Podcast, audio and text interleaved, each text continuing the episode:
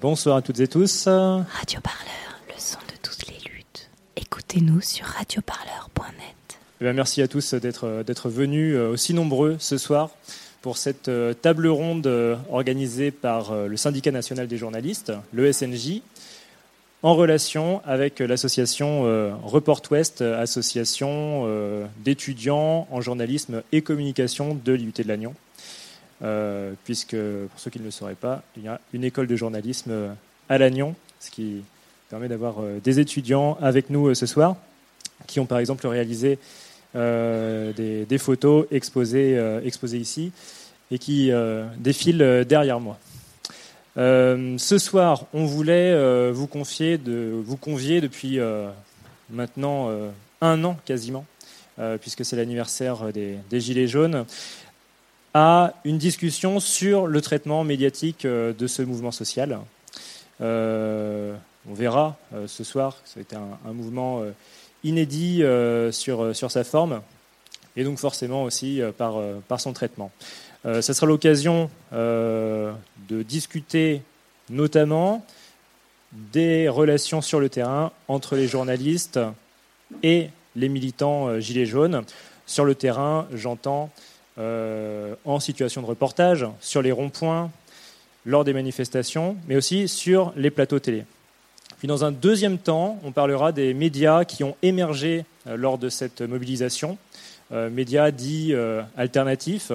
quelle a été leur, leur relation avec les médias traditionnels Qu'est-ce qu'ils apportent en plus euh, quelles sont les critiques qui peuvent être formulées euh, par des, journalistes euh, qui sont présents? Donc, eh ben, je vais appeler les, intervenants. Et d'abord, Dominique Pradalier, porte-parole du SNJ, qui est secrétaire général du syndicat, ancienne rédactrice en chef à France 2. C'est Dominique qui va distribuer la parole euh, ce soir en tant qu'animatrice euh, de ce débat.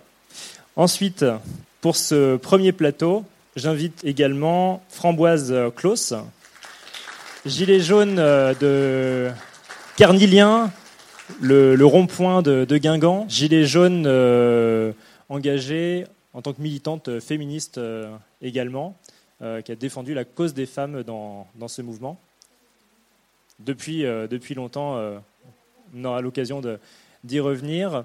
Euh, et qui, avec les Gilets jaunes du, rond-point de Carnilien, avait organisé notamment un festival de l'écologie. C'était le 1er mai, je crois.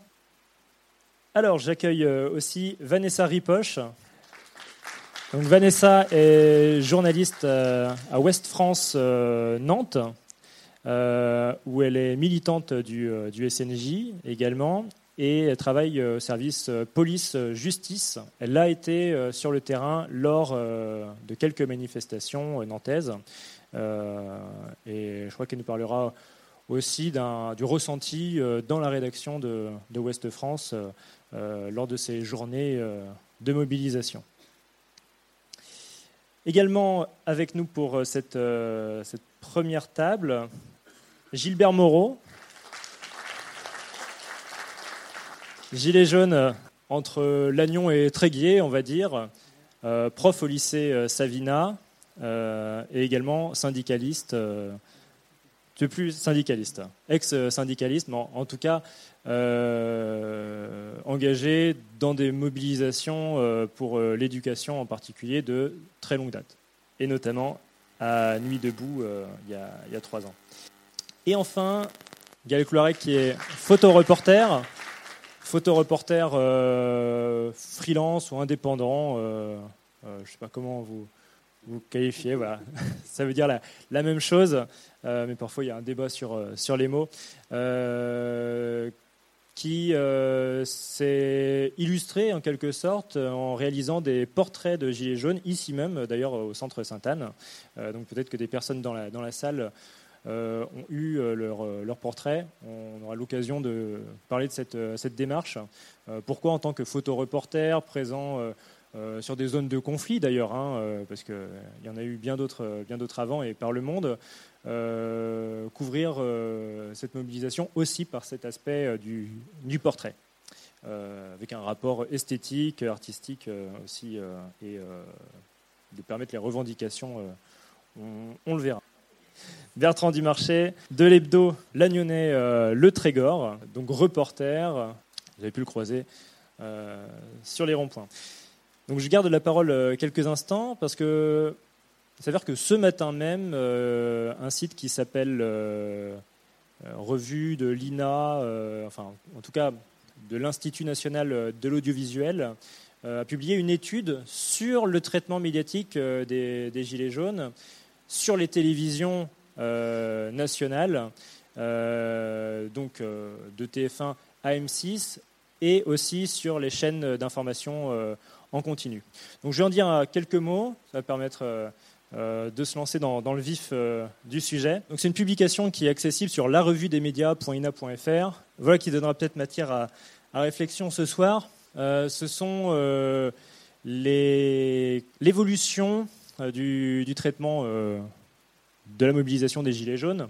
Donc je le redis, hein, c'est marqué TF1, France 2, France 3, Arte et M6. Et on observe, alors vous voyez peut-être pas très bien avec les, couleurs, mais que les sujets de politique et de sécurité dans les JT ont pris le pas rapidement et se sont carrément imposés en janvier sur tous les autres sujets économiques, euh, sociaux, en fait sur les revendications du, mouvement des Gilets jaunes.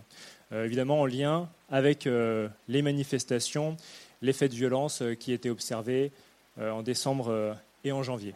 Donc une évolution très nette dans le traitement du mouvement. Qui sont les personnalités les plus, les plus écoutées, y compris dans les sujets, pas, pas uniquement en plateau? On voit que les membres de l'exécutif arrivent, euh, devant Édouard Philippe, Emmanuel Macron, Christophe Castaner, Benjamin Griveaux. On a des membres de l'opposition, Marine Le Pen plus que Jean-Luc Mélenchon, d'autres politiques. Finalement, le premier gilet jaune, c'est Éric Drouet, et vous le voyez dans des proportions euh, bien moindres. Donc ça, c'est sur euh, novembre à mars. on voit également d'autres personnalités de la mobilisation. Jacqueline Moureau, qui s'est pourtant éclipsée assez, assez vite des, ronds-points, ou encore euh, Priscilla Ludowski, euh, qui fait encore partie des, figures euh, aujourd'hui. Et puis une, une, dernière slide sur les villes dont on a le plus entendu parler dans les sujets télé consacrés aux Gilets jaunes sur la même chaîne et sur la même période.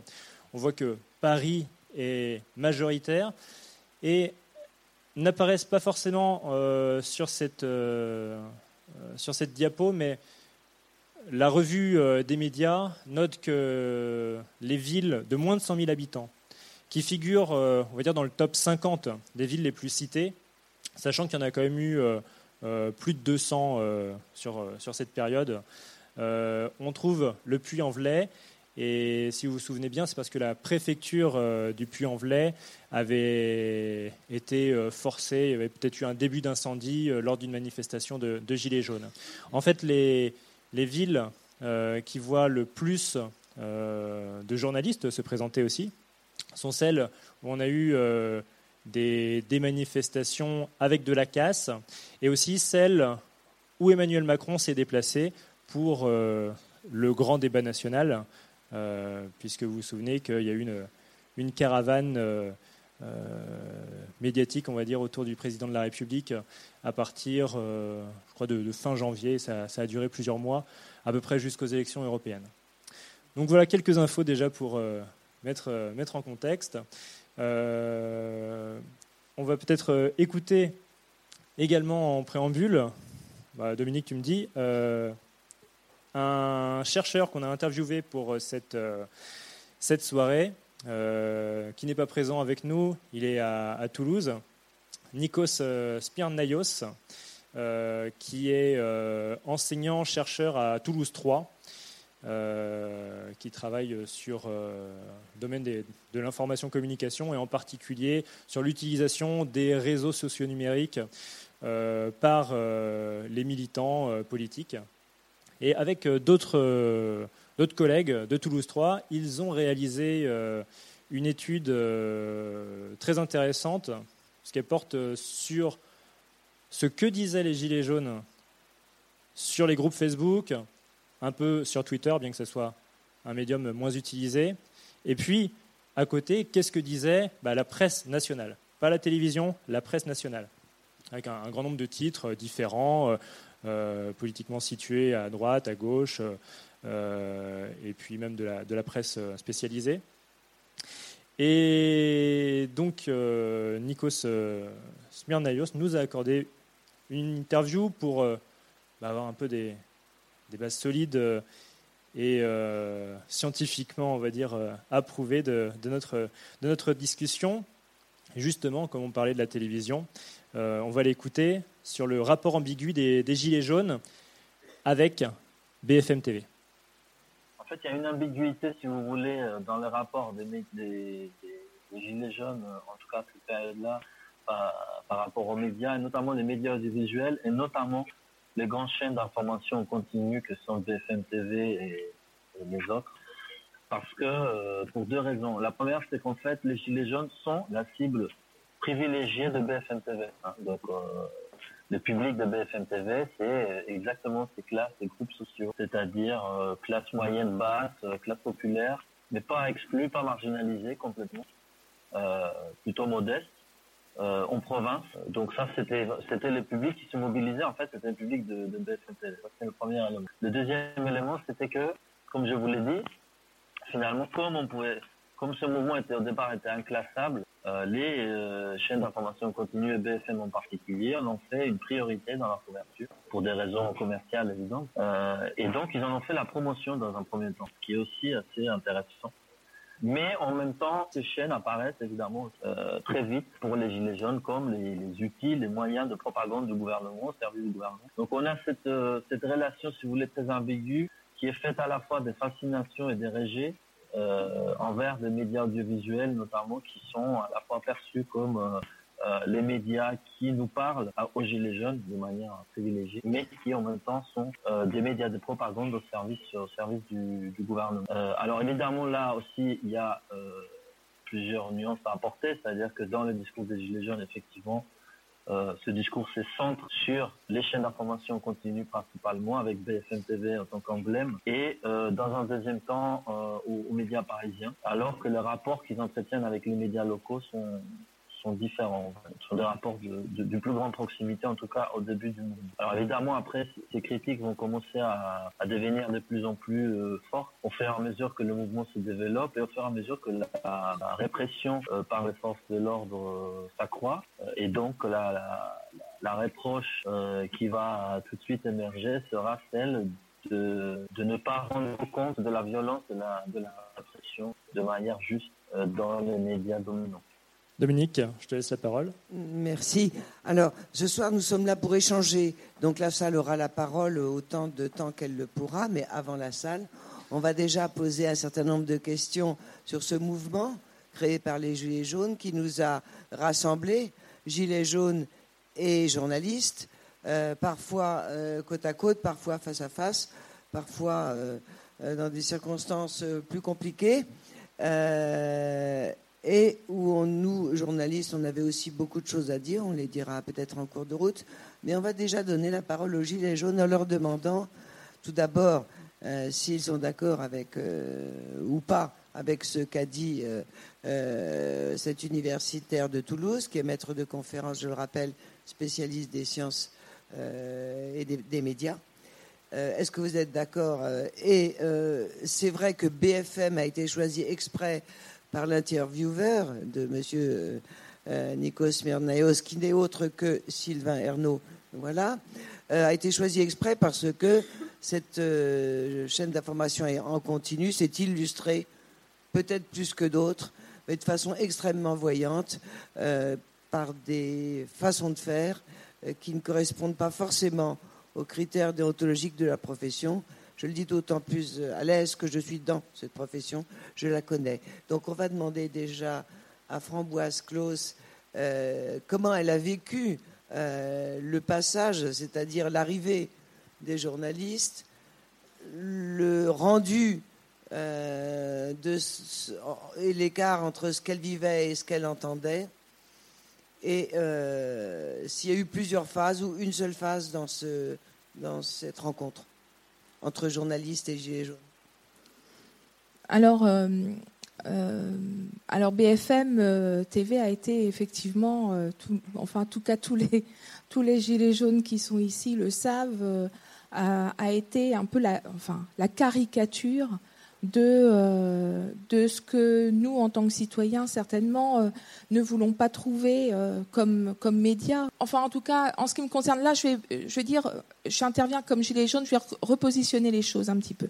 C'est-à-dire, c'est toujours délicat quand on prend la parole dans, dans, dans ce mouvement, et ce qui a été à la racine de ce mouvement, c'est qu'effectivement, même si euh, des personnes ont été euh, identifiées comme, euh, par exemple, des figures, ils ne se positionnaient pas, en tout cas, ils ne disaient pas comme des leaders parce qu'ils n'en avaient pas. Ce qui a été peut-être la couleur particulière de ce mouvement, c'est que c'est un mouvement horizontal. Et ce que j'ai pu observer à la base, et ce qui me semble aussi très important, c'est que ce mouvement a représenté un échantillon de l'ensemble de la société. Donc, on a trouvé des personnes de tous les âges. On a trouvé énormément de femmes. Certainement, en tout cas, euh, c'est certainement un mouvement. Même les mouvements féministes n'ont pas fait sortir les femmes de leur maison de cette manière. Et puis, euh, ça, je le dis par expérience. Donc, c'est très particulier. Quand je prends la parole aujourd'hui, je le prends en mon nom, en tant par, rapport à mon expérience en tant que gilet jaune, mais pas au nom des gilets jaunes. On est d'accord. Donc ça veut dire qu'il y a plein de personnes peut-être dans la salle ici qui n'auront pas mon point de vue. Et parce que c'est comme ça depuis le départ. Parce qu'il y a des points de vue extrêmement différents qui s'expriment. Et, euh, euh, puis que c'est une caractéristique aussi. C'est pour ça aussi qu'on ne se retrouve pas un peu peut-être dans euh, comme les mouvements de syndicats qui, sont, qui se retrouvent autour d'une idée. Là, c'est beaucoup plus général. Donc, une fois que j'ai dit ça, euh, mon expérience essentielle avec les médias, en fait, ça a été les expériences euh, pas tellement locales un peu, parce que j'ai rencontré euh, Sylvain, effectivement, mais surtout à Paris, puisque j'ai fait plusieurs plateaux, notamment, en fait, les plateaux de CNews. J'en ai fait peut-être une quinzaine au printemps. Donc, c'est un média que, finalement, que je connais bien maintenant de l'intérieur. Alors je sais aussi que, euh, par exemple, BFM, CNews est, certainement associé, euh, euh, ont, une image, mais par, je veux dire, par ce qu'ils ont montré, extrêmement négative dans, dans l'histoire du mouvement des Gilets jaunes, peut-être depuis le départ. Je sais, en fait, je ne saurais pas dire si ça a été différent au début ou pas. En tout cas, je crois me souvenir qu'il y avait extrêmement d'agressivité et un refus de rencontrer euh, notamment les représentants des grands médias sur les manifestations de Paris. Je dirais à, peu près à partir du mois de fin janvier, février, par là, mars. Et euh, ça s'est un peu calmé après. Donc il y a certainement eu une évolution. Ce que j'ai vu euh, à titre de spectatrice, c'est que, à mon sens, effectivement, ce que je voyais des images ne représentait pas ce qui se passait sur le terrain. Donc ce qui en était dit non plus, ça ne correspondait pas, en tout cas, à la réalité vécue. Que ce soit la réalité vécue, alors là sur les ronds-points, ça c'est certain, mais aussi dans les grandes manifestations, que ce soit à Rennes ou à Paris par exemple. Euh, la part, euh, il disait que je crois votre votre expert, ah, parce que ah oui, il y a une chose aussi, c'est qu'on a beaucoup à faire aux experts. En fait, les plus grands experts, ce sont ceux qui ne sont pas sur le terrain. Ça, ça, et puis moins, plus on s'éloigne du terrain. Non, mais c'est vrai. Et donc, et qui en plus sont experts sur tout. C'est ça qui est encore le plus beau. Ah ouais, mais chacun sa casquette quand même un petit peu. Mais, euh, mais oui. mais, euh, mais en tout cas, c'est vrai que. Euh, alors, c'est tout à fait étonnant, mais quand on est sur le terrain ici avec des, du, du, journal local, vous allez avoir des journalistes qui vont aller rencontrer effectivement les, gens, les personnes qui participent à l'expérience et donc euh, demander quelle est leur expérience de ce mouvement-là. expériences variées peut-être, peut-être que c'est difficile de trouver des interlocuteurs. N'empêche qu'il y avait du monde à questionner. Et plus on monte dans, je dans la hiérarchie journalistique, en quelque sorte, si on peut voir les choses comme ça, plus on atteint euh, les plateaux, les vedettes et les machins, et plus on se retrouve face à des experts. Et en fait, il n'y a plus que des experts qui parlent de choses qu'ils ne connaissent pas, enfin, qui ne connaissent pas d'expérience. C'est-à-dire que c'est toujours, c'est toujours des résultats d'études chiffrées, en fait, complètement, à mon sens, déconnectés de ce qu'on vit. C'est que de l'intellect, c'est que du mental, c'est c'est, euh, ce sont des, théories économiques, politiques. Et, euh, mais nous, en tant qu'humains, si on est descendu sur les ronds-points, si on a manifesté, c'est n'est pas essentiellement avec la tête. Pour moi, ce que j'ai rencontré, en fait, c'est des gens qui sortaient avec leur cœur. Et en, fait, c'est.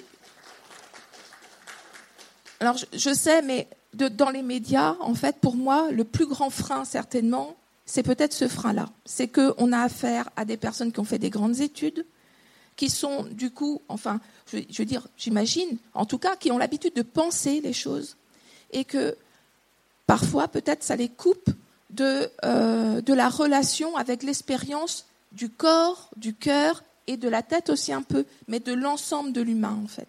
Merci. On va demander à Gilbert s'il a la même approche et les mêmes critiques ou, euh, ou questions à poser. Euh, j'ai la même approche relative aux femmes, il n'y a pas de problème là-dessus. C'est même peut-être un mouvement qui a été complètement euh, porté par les femmes, parce que je pense qu'elles n'auraient pas été là, le mouvement n'aurait pas tenu. Et euh, parce qu'elles ont quand même une, puissance de feu qui est autrement plus importante que celle des hommes. et donc, alors pour revenir sur les médias, moi personnellement, j'ai pas eu affaire directement aux médias sur le terrain. Enfin bon, à part effectivement Sylvain, enfin la presse locale éventuellement, la presse nationale pas du tout. Et euh, le, traitement de l'information, euh, je fais une distinction, c'est-à-dire qu'il y a le journaliste qui est sur place, le pigiste bien souvent d'ailleurs, qui, essaye autant que faire se peut de vivre sa vie comme il peut, je veux dire, sur le, terrain, sur le théâtre des opérations, qui vend ses images, qui vend son produit, et après le traitement qu'on en fait à l'intérieur des médias.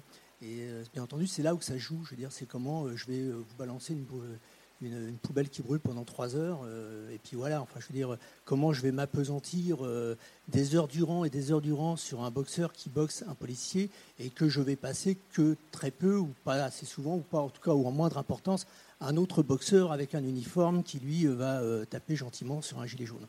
Donc on a deux traitements, bien entendu, il y a deux poids d'information et les gilets jaunes l'ont ressenti. Ils l'ont ressenti avec leur cœur. par contre, moi, quand, on m'a demandé de venir ici, euh, je me suis dit, bon, euh, je suis prof, je suis pas, euh, voilà, je, parle moins avec mon cœur qu'avec mon intellect pour le coup. Et, moi, autour de ce débat, j'ai quatre mots qui me sont venus à l'esprit. Le premier mot, c'est le mot démocratie, parce que c'est le vrai vecteur du combat des gilets jaunes, je veux dire. C'est-à-dire, grosso modo, les gilets jaunes nous ont remis en pleine gueule une définition de la démocratie qu'on ne voulait plus voir apparaître. le deuxième mot qui m'est venu également à l'esprit, je veux dire, c'est le mot liberté d'expression parce que de toute façon, étant le débat avec les journalistes, euh, il prend sa pleine place.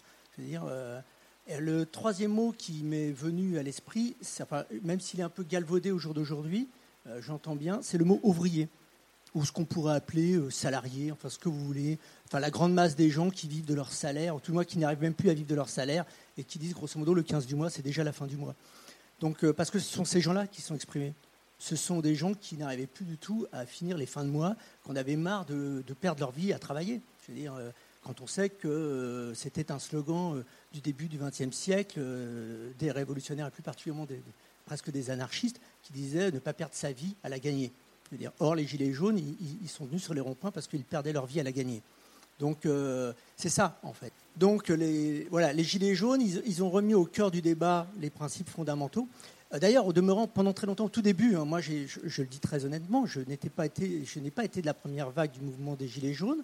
Hein. J'allais presque dire, comme tout corpus intellectuel, je me suis d'abord replié et j'ai d'abord essayé d'analyser le truc. J'ai reçu d'ailleurs la langue de bois euh, tranquille qui m'arrivait en pleine poire, hein, parce que les premiers messages, on ne va pas les redire, mais tout le monde les connaît. Je veux dire, c'était violence, xénophobie, euh, homosexualité, homophobie, enfin tout ce que vous voulez. Je veux dire, on, a le droit à tous les, tous les critères. Euh, pourquoi? Bah Parce que moi, en tout cas, c'est comme ça, je le vis maintenant au moment des Gilets jaunes, c'est que la classe dominante, c'est-à-dire à savoir la bourgeoisie, elle a pris peur. Elle a vraiment pris peur, et là, tout d'un coup, elle s'est dit, putain, les gueux se réveillent. Je veux dire. Et donc, et ça, elle n'en voulait pas. Et elle en veut toujours pas. Alors, puisqu'on est avec la presse, je m'excuse auprès de, votre consoeur de Ouest France, mais aujourd'hui, voilà, il se trouve que, bon, je ne sais pas si c'est fait exprès, hein, mais en tout cas, c'est dans Ouest France. Et le journal dit un an après, le malaise de la campagne reste fort en parlant des gilets jaunes. Je ne pense pas que ce soit qu'un malaise de la campagne, mais bon, on va dire que c'est un malaise de la campagne. Et puis, euh, et donc, l'article donc cherche à dire, euh, bah voilà, donc il entame comme ça le, truc. Hein. Les ronds-points du coin ne sont plus occupés depuis des mois. Les chasubles jaunes bien visibles à l'avant des voitures durant l'hiver ont quasiment tout disparu. Les manifestations du samedi sont devenues l'histoire ancienne. Enfin bref, le mouvement est mort. Je veux dire, euh, alors, en tout cas, il apparaît mort, puisque quelques lignes plus loin, on nous dit quel souvenir gardent-ils de leur mobilisation hein? Euh, euh, alors bien entendu, j'entends bien, le journaliste a pris des gilets jaunes, il a été voir des gilets jaunes dans le Morbihan, l'espèce qui a priori sont peut-être plus mobilisés aujourd'hui, même si, à travers leurs témoignages, leur cœur est toujours jaune, enfin, si je puis m'exprimer ainsi. Hein. Mais bon, toujours est-il que trois, paragraphes, Trois paragraphes plus loin, on dit quand même, je ne sais pas si ça lui a échappé, mais il marque après un an de mobilisation. Donc euh, on parle de quel souvenir garde-t-il de leur mobilisation hein, après un an de mobilisation. Donc sous-entendu, ils sont toujours mobilisés. C'est-à-dire, euh, eh bien, bien, sûr qu'ils sont toujours mobilisés. Si on les voit moins, c'est bien entendu à cause de la violence. Alors on pourra en parler euh, de la violence. Moi je fais, mais comme le thème c'est quand même pas ça, c'est vraiment la place, je dirais, du rapport entre le journalisme, et, les médias et les gilets jaunes, bien entendu, la, question des médias pose la question de appartenance. À qui appartiennent les médias? Et, euh, et, là, là, on va en débattre. Ah, absolument. Et, et, je, et, je, vous remercie de m'avoir euh, donné la possibilité de faire la transition d'une façon un petit peu précise. il y a eu un malentendu au départ entre les journalistes et les gilets jaunes. il y a eu beaucoup d'agressions de journalistes. Il y a eu beaucoup, il y en a une trentaine sur toute la France, certaines très graves d'ailleurs, et qui ont, du coup, les journalistes ont eu peur. Et puis, dès lors qu'il y a eu euh, publiquement une certaine forme de pédagogie, disons-le, faisant la différence entre journalisme de terrain et médias, et c'est vous qui citiez les deux, termes, eh bien, toutes ces agressions ont cessé sur le champ. Pourquoi? Parce que les Gilets jaunes, ou ceux qui euh, agissaient en leur nom, euh, ont vu que les journalistes qu'ils rencontraient, eh bien, certains euh, étaient aussi précaires qu'eux. Euh, dans une chaîne de commandement compliquée, frustrante, difficile. Et je disais donc que dès lors, ces, agressions ont complètement cessé. Complètement. et les Gilets jaunes sont allés contester les médias, ce que nous avons trouvé parfait et les avons encouragés à le faire. Pourquoi? Parce qu'effectivement, entre journalistes de terrain et journalistes hors sol, comme vous l'expliquiez très bien, madame, il y a un océan qui fait que maintenant la profession s'interroge à juste titre. Mais je vais donner la parole à Vanessa Ripoche pour Ouest France. Déjà, non pas pour Ouest France, mais en tant que journaliste Ouest France, pour savoir comment elle a vécu tous les débuts de ce mouvement. Euh, et euh, elle a peut-être une réponse à apporter à Gilbert. Bonsoir. Euh, c'est vrai que nous, à Nantes, je confirme le côté campagne des Gilets jaunes, c'est-à-dire qu'on a une mobilisation des Gilets jaunes euh, importante comme beaucoup, mais quand même différente. On a senti moins de moins de mobilisation que dans les, dans les territoires ruraux. Donc je confirme ça. Hein. Euh, en tout cas, les territoires périphériques peut-être plus, mais Nantes même, on n'était pas, pas une ville où il y avait une grosse mobilisation des gilets jaunes. Autour, oui, dans le département, oui, je nie pas. Hein. Il y a eu, il y a eu des manifs tous les samedis. On y était. Il y avait des grosses manifs. Ce que je veux dire, c'est que les ronds-points, les, les, les, les endroits où il y avait des grosses mobilisations, c'était autour, mais c'était pas dans la ville. C'était pas, enfin, Nantes, on est une ville qui a connu des manifs depuis des années. On, on va laisser Vanessa poursuivre, mais euh, comme d'autres, vous aurez la parole tout à l'heure, parce que sinon, on va avoir du mal à entendre ce que je veux la dire, parole de par, chacun. Par exemple, euh, nous, on est, enfin, je travaille dans une ville qui, qui depuis 2000, 2014, on va dire, sur l'aéroport, sur les lois travail, on a connu des énormes manifs tous les samedis euh, et extrêmement violentes et qui ramenaient extrêmement de monde et en fait beaucoup de monde pardon. Et en fait du coup les manifs gilets jaunes on s'est aperçu que c'était c'était pas c'était pas ce qu'on voyait à Bordeaux c'était pas ce qu'on alors je, parle de quelque chose que j'ai vécu.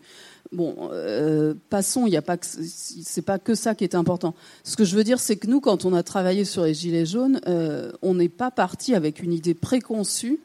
On n'a on n'a pas, moi je ne ressens pas la pression d'une rédaction en chef qui me demande d'écrire ce qu'ils veulent entendre. On a une extrême liberté sur le terrain, clairement.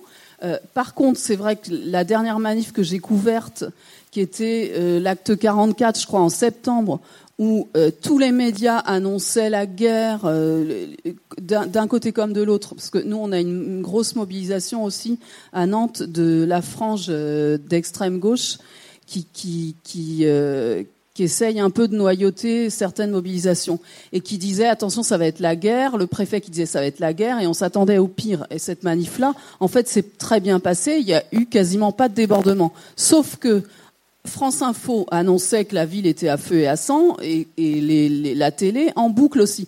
Et nous, à West France, on avait bien vu qu'il n'y avait pas eu de dégâts, qu'il n'y avait pas eu, que c'était pas pire que d'habitude, que c'était que c'était calme. Et ça, il, il a fallu batailler quand même pour dire à notre rédacteur chef, non mais ce que ce qu'on entend, c'est pas la réalité. Donc je crois quand même que le terrain, nous on l'a vraiment vécu. Quand, tu es sur le terrain, tu peux enfin, on est vraiment les mieux placés pour euh, se rendre compte de ce qui se passe dans la réalité. Et je pense qu'un média local comme Ouest France, on peut être entendu là-dessus. Euh, que dire d'autre? Sur les difficultés de rencontrer les gilets jaunes, on a au départ été effectivement surpris par. Alors, on savait pas ce, qu'il y avait derrière ce mouvement. c'est parti d'une mobilisation sur le carburant. Euh, qui part sur les réseaux sociaux avec un appel. On est le 17 novembre, on est un peu quelques jours avant. On se dit comment on va traiter ce, qui, ce dont on ne sait pas ce qui va se passer. Mais en même temps, on est journaliste, donc on est curieux, on a envie de savoir. Il y a un mouvement qui monte, euh, donc on est allé voir les gens. En fait, on est allé aux pompes à essence, on est allé voir les gens qui arboraient le gilet jaune sur la voiture, parce qu'on en a vu des centaines. Et on a vu le mouvement monter, on s'est dit qu'est-ce qu'on fait? On est allé voir les gens. Et en fait, je pense que c'est quand même la grande force de, ce média, euh, qui est Ouest France, qui est sur 12 départements, 60 rédactions, et, euh, donc euh, on est encore assez nombreux pour discuter. Et la, la rencontre s'est bien passée. dans la plupart des cas, il y a eu une rencontre tout à fait correcte sauf dans certains endroits où euh, on a eu des journalistes malmenés. Et là, du coup, je parle en tant que syndicaliste, parce que moi, je suis syndicaliste et je pense que c'est important de le dire, parce qu'on a bien vu que le positionnement des Gilets jaunes, c'était de dire on est hors syndicat, on est hors organisation. Euh, moi, en tant que militante SNJ, je crois encore qu'une organisation syndicale peut avoir une utilité. Donc, euh, donc ça m'intéressait, ça m'interpellait dans le sens où les gilets jaunes n'étaient pas euh, étaient anti-syndicat, enfin disons hors syndicat. Euh, et donc on a défendu nous, à titre du SNJ, les collègues qui pouvaient avoir été malmenés sur des ronds-points ou qui, parce que c'était dans une commune isolée, dans un territoire, là je pense à la Vendée, où la collègue, elle est, elle est, c'est une femme, c'est une collègue, et elle se fait, elle se fait bousculer, euh, renverser, et voilà. Et après, elle a peur de, de, de se balader dans sa ville parce qu'elle va croiser des gens qui qui n'ont pas supporté euh, voilà le fait qu'elle qu'elle relaie leur information parce que en fait, je pense que ce qui, a, gêné parfois, c'était la façon dont nous on traitait ce mouvement et on le traitait, avec notre prisme à nous, en, mettant en perspective les informations, en faisant notre boulot de journaliste, et on n'était pas le simple relais des gilets jaunes, ce qui parfois euh, n'était pas compris. Merci beaucoup. Nous avons euh, un autre confrère qui s'appelle Bertrand Dumarché, qui, est journaliste à Le Trégor. On va lui demander son sentiment. Alors, euh, moi je vais parler de mon expérience. Euh, je crois que pour rebondir sur ce que disait Vanessa, dès le départ, il y a eu de notre part, nous journalistes, une incompréhension. On, ne savait pas ce qu'on allait voir. Euh, on avait l'habitude euh, d'aller sur des mouvements qui étaient euh, des mouvements structurés par des syndicats la plupart du temps. donc on, allait dans l'inconnu. Il y avait une incompréhension qui s'est vite résorbée, malgré tout, parce que ce qui était important pour nous, journalistes locaux, c'était d'aller à la rencontre des gens qui constituaient ce mouvement. Et Framboise le disait au début, c'est une somme d'individualité. Nous, notre priorité, c'était de donner la parole, de comprendre pour que nos lecteurs puissent comprendre. Ça a été euh, dès le début ce qu'on a voulu faire. Donc on donnait la parole aux gens qu'on rencontrait sur les ronds-points. Euh, on a été à 99,9% bien accueillis. Euh, alors, parce que on est sur un terrain local. Moi, j'étais à Lannion, à Tréguier. Il n'y a jamais eu de violence. Il n'y a jamais eu. Alors, il y a peut-être des mots qui ont été plus hauts. on s'emportait. Mais c'est ça le débat aussi. Ça fait partie des choses. Et on retranscrivait, que ce soit dans nos journaux ou sur Internet, puisque c'est là qu'on fonctionne, euh, ce qu'on entendait et ce qu'on voyait. Euh, donc l'incompréhension, elle s'est très vite dissipée. Ça, c'est la première chose. Je, voulais aussi rebondir sur euh, une partie du document que nous a montré Sylvain tout à l'heure, sur les personnalités qui étaient les plus présentes dans les médias, en tout cas au niveau des médias nationaux. Euh, on voyait que c'était l'exécutif, c'était des figures des gilets jaunes. Nous, on n'a pas eu ça du tout localement. Les politiques ont été totalement absents euh, du, débat et de la discussion au départ. Les élus locaux, on ne les a jamais vus. Et quand je dis jamais, c'est du 17 novembre jusqu'à aujourd'hui. Ils ont été totalement absents euh, du mouvement des Gilets jaunes, sauf un. Je peux peut-être même le citer. C'est le sénateur que j'ai vu sur des ronds-points que j'ai pu voir euh, aller à la rencontre euh, des Gilets jaunes, notamment à Pont-Losquet, mais il n'y en a qu'un. Euh, ils ont été totalement absents. Des personnalités parmi les Gilets jaunes, il y en a peut-être un ou deux qui ont émergé, mais, c'est tout. Il n'y avait pas de. En tout cas, à Lannion, à Tréguier, moi, je n'ai pas connu de leader, de, de, personnes qui soient sorties du lot. et donc, c'était notre difficulté aussi. On n'avait pas d'interlocuteur. Donc on allait à la rencontre des gens, mais qui pouvaient euh, donner un point de vue qui ne correspondait absolument pas à celui de son voisin. Et pourtant, ils étaient ensemble sur les ronds-points. Euh, et pourtant, ils pouvaient avoir des opinions politiques totalement divergentes. Ils étaient côte à côte. Et ça, ça a été vraiment, pour nous, une leçon. On avait affaire euh, à des personnes qui, qui se mobilisaient pour les mêmes choses. Alors, c'est intéressant parce qu'il y a effectivement, ça fait un an. Donc moi aussi, j'ai fait euh, ce travail d'interroger des gens pour savoir euh, ce qu'était le mouvement aujourd'hui. Euh, tu disais tout à l'heure, en faisant référence à un article, qu'on pensait, qu'on pouvait penser qu'il avait, qu'il s'était éteint. moi, ma question, c'est et maintenant, qu'est-ce qui se passe? Et je crois qu'il y en a beaucoup. Hein, vous êtes encore là avec des gilets jaunes. Il y en a beaucoup qui ne mettent pas les gilets jaunes, mais qui continuent à se mobiliser de la même manière. Euh, ça, on le voit aussi. Mais c'est diffus. Euh, ces mêmes gilets jaunes sont dans d'autres mouvements. J'en vois beaucoup qui sont euh, sur des combats écologistes. J'en vois beaucoup qui sont sur des combats sociaux et qui ne se revendiquent pas forcément des gilets jaunes, mais qui l'ont été, qui n'ont plus le chasuble, mais qui sont toujours dans la même action. Alors, euh, notamment pour revenir sur ce que vous avez dit. Euh, alors, euh, je ne pense pas me tromper en, disant que les Gilets jaunes n'attendaient pas des médias, en tout cas pour ma part, c'est le cas, d'être le relais, d'être, un relais de, des Gilets jaunes, comme si le média devait tout d'un coup prendre parti automatiquement pour ce, qui, ce, qui était, était réclamé. C'est plutôt une question d'équité, en fait. C'est juste euh, moi, moi j'attends pas euh, des journalistes qu'ils soient à ma solde. Ce que je souhaite, c'est qu'ils ne soient plus à la solde du pouvoir. En fait, c'est ça. Donc, et c'est là, c'est là que la question est intéressante. Vous savez, en fait, moi, ce que je disais tout à l'heure euh, quand on s'est rencontrés, je disais que j'écoutais depuis longtemps, en fait, France Inter le matin. Et eh ben, j'ai arrêté d'écouter France Inter. Et pourtant, c'était France Inter. Mais en, et, et, on, et on est sur le service public, en fait. Mais c'est dramatique. Quand j'ai entendu, quand j'ai senti le mépris qui transpirait euh, à travers les propos en fait des journalistes qui avaient cette antenne tous les matins, mais à, chaque fois c'était un euh, pic. Et, et en fait c'était constant. Donc j'ai arrêté France Inter. Et en fait le Oui?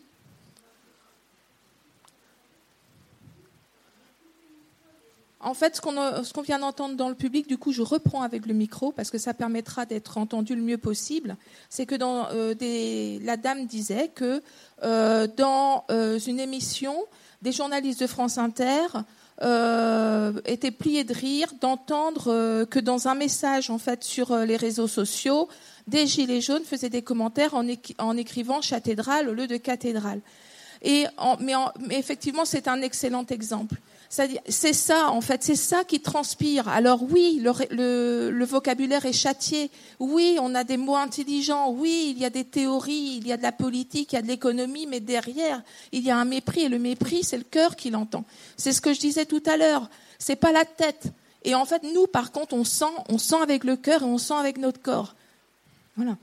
Et, euh, en fait, ça, du coup, bah voilà, parce que parce que je parle avec mon cœur, en fait.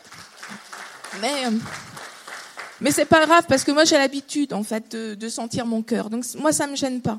Ce que je veux dire c'est qu'on n'a jamais, vraiment je crois, on n'a jamais attendu que les médias ou les grands journalistes ou les petits journalistes prennent parti. C'est pas ça. On veut, c'est la justice. C'est comme dans, dans la justice fiscale, mais c'est la même. Et parce que le, le journaliste a un pouvoir que ne détient pas le reste de la population. C'est le contre-pouvoir. Et si le contre-pouvoir est la solde du gouvernement, bah, il n'y en a plus.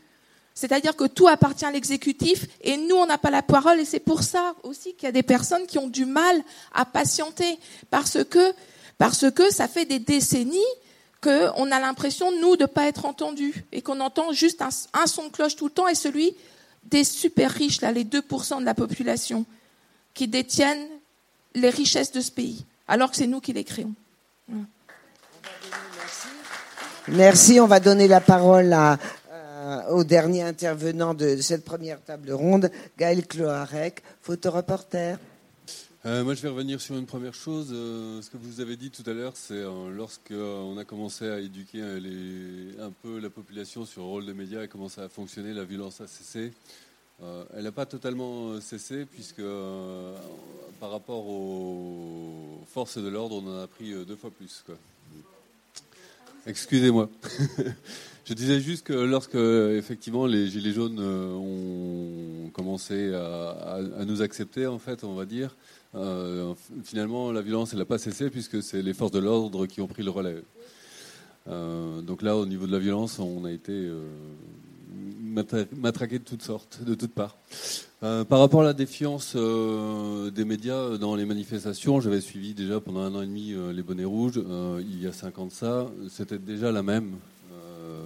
on avait déjà dans les manifestations, on commençait déjà à avoir du mal à intervenir, du mal à travailler. on a vu déjà cette défiance-là au niveau des, des, médias et moi je n'en ai pas été étonné lorsque le mouvement des Gilets jaunes a commencé. Ça c'est clair. Euh, voilà. D'accord. Alors bon, euh, la salle va avoir euh, la parole. On va garder un seul micro ici et puis on va passer un ou deux, je crois, dans la salle pour que chacune et chacun puisse.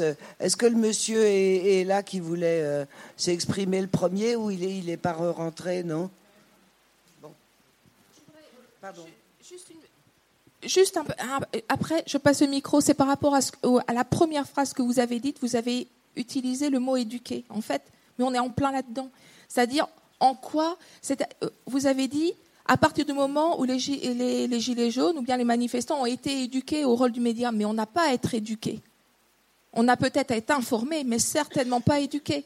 Et en fait, voilà, ça aussi, c'est du vocabulaire en fait qui participe à notre position, euh, je veux dire, euh, d'impression d'être d'être non éduqué, par exemple. Oui. Alors, je, suis vraiment désolé que ce, mot vous interpelle et, et c'est pas du tout dans une mauvaise intention. Je pense que dans l'éducation nationale, depuis euh, qu'on est gamin, l'éducation aux médias n'existe pas. On éduque la grammaire, on éduque à l'orthographe, on éduque aux mathématiques. Mais est-ce que quelqu'un, beaucoup de monde ici, peuvent me dire comment fonctionne une rédaction? Comment ça se passe du terrain jusqu'au rédacteur en chef? Qui peut me dire comment ça se passe? Même nous qui sommes sur le terrain, on ne le sait déjà pas nous-mêmes, pas toujours. Donc même pour nous, on, nécessite une certaine éducation. Même pour moi, parfois, quand je m'adresse à un rédacteur en chef qui me sort des choses, pour moi, s'il m'apprend pas, je peux pas comprendre. Ok, on peut, pas de souci. Maintenant, il n'y a aucun, euh, c'est absolument pas euh, un terme péjoratif que je dis ça du tout. Un petit mot rapide de Gilbert. Il faut vraiment que la salle puisse parler. Non, je vais être très bref. Euh, il y a quelques temps de ça, du temps où je participe à Nuit debout, j'ai fait une conférence à Plougrescan, là, dans ce petit café dont j'ai oublié le nom, chez Constance. Voilà. Et le thème portait sur l'effacement de la classe ouvrière dans le cinéma. Et donc, euh, j'avais pris entre autres comme sujet euh, et comme acteur Jean Gabin, qui jouait des rôles de prolétaires euh, dans les années 20, 30, La bête humaine, Le jour se lève, etc. Et au lendemain de la guerre, il a commencé à jouer des rôles de truands pour finir par jouer des rôles de juge et de bourgeois. C'est-à-dire que l'ouvrier, le, salarié lambda, euh, la, caissière du supermarché, elle ne fait pas l'objet d'un film en prime time à 20h30 qu'on diffuse. Quoi. Donc euh, ça intéresse maintenant éventuellement le cinéma d'art et d'essai, le cinéma de Ken Loach éventuellement, bien entendu. Mais ce cinéma-là, il n'est pas regardé par les classes populaires. C'est-à-dire que même l'ouvrier, quand il est à l'écran dans des cinémas, il est à destination de la bourgeoisie ou des intellectuels, mais pas à destination d'ouvrier lui-même. Donc l'ouvrier s'ignorait, enfin l'ouvrier, quand je dis l'ouvrier, je reprends ce terme, parce que euh, elle parle avec son cœur, et elle a bien raison de parler avec son cœur, c'est le plus sûr moyen de ne pas se faire embrigader par ailleurs. Je veux dire, euh, moi, par contre, j'ai été élevé dans un milieu très politisant, hein, j'ai clairement été élevé dans un milieu à gauche, hein, de, parents d'un père communiste et d'une mère anarchiste, donc ça vous donne le profil de la maison, euh, avec bien entendu, mais, un père communiste ouvrier et une mère anarchiste ouvrière, je tiens à le préciser, du temps où grosso modo les ouvriers avaient ce qu'on appelle une conscience de classe. Et cette conscience de classe, elle a été cassée. Elle a été cassée, brisée. Plein, on pourrait, on pourrait ergoter là-dessus, mais en tout cas, on a fait en sorte que l'ouvrier s'ignore lui-même et s'oublie, finisse par s'oublier lui-même. Et, le soir, quand il rentre, ce qu'il voit, c'est l'image des autres, mais pas la sienne à la télévision. Donc il s'est oublié. Et les ronds-points les ont fait réapparaître. Et moi, ce qui m'a paru génial, je vous le dis tout de suite, hein, dans les ronds-points, c'est que tout d'un coup, on n'a pas hésité à dire, bah tiens, je gagne 900 boules et j'en chie des, des rondins de cuir. C'est-à-dire qu'il fut un temps où, quand on ne gagnait pas sa vie, qu'on était dans la misère, il y avait une certaine honte et on ne le disait pas.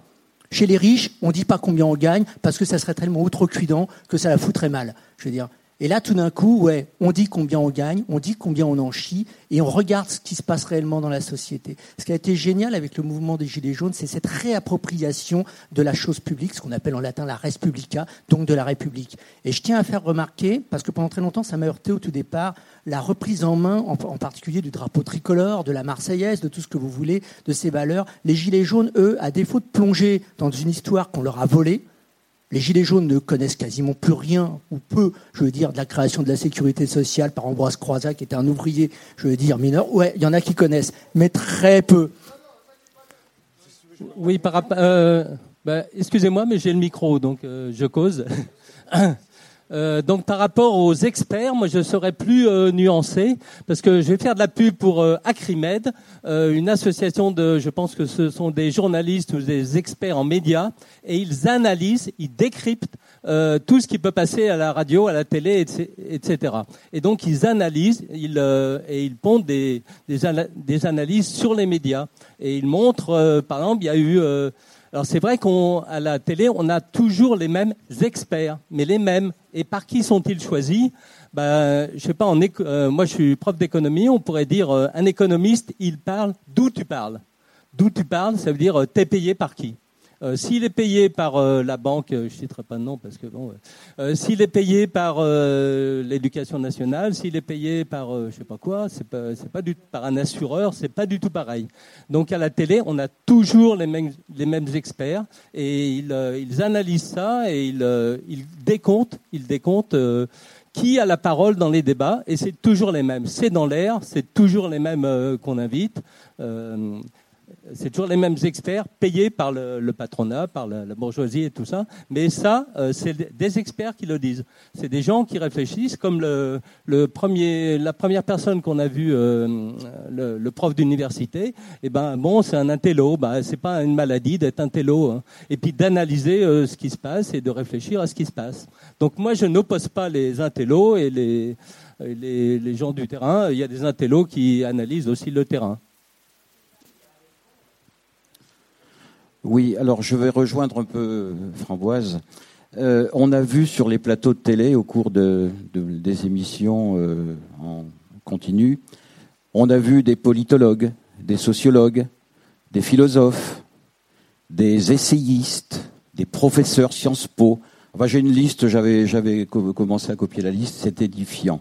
On a même vu un jour une représentante, une défendrice de la haute bourgeoisie, qui est, souvenez-vous, qui était invitée sur un plateau télé, je, c'est sûr, et qui, voilà. Alors, euh, il s'appelle les sachants. Il s'appelle les intelligents. Alors, euh, je, je, vais citer quelques citations de ces sachants et de ces intelligents. Un philosophe, Luc Ferry. En parlant des Gilets jaunes et s'adressant à la police. Qu'ils se servent de leurs armes une bonne fois pour toutes. Ça suffit qu'on en finisse. Comment se fait-il, je prends qu'un exemple, hein, j'en ai toute une liste, comment se fait-il que les autres médias, Ouest France et autres qui sont là, n'aient pas réagi à ces propos? Si Éric Drouet avait dit cela à propos de la police, mais ça aurait été un scandale national. Alors, les médias, pour moi, vous, souffrez du même mal que les politiques. Vous n'êtes pas représentatifs. Vous n'êtes pas représentatif de ce qui se passe en France. Un exemple. Prenons un samedi du mois de décembre. 20, 30 000 manifestants à Paris, certes avec un peu de violence. 70 000, 80 000 manifestants pacifiques sur les ronds-points en France. Aucune image de ces, ronds-points. Par contre, une image en boucle d'une scène de violence à Paris. Vous n'êtes pas représentatif pour l'instant. Alors, il y a peut-être un domaine qui, qui, pourrait vous faire avancer. Euh, c'est ce qu'on appelle l'information de l'information. Euh, c'est-à-dire qu'il serait utile de rétablir certaines émissions qui existaient, qui ont été supprimées par Sarkozy, entre autres, où il y avait une autocritique des médias. Voilà. Donc, euh, euh, j'espère que ces autocritiques ne seront pas qu'un reflet des insuffisances des médias, mais qu'elles seront positives. Voilà.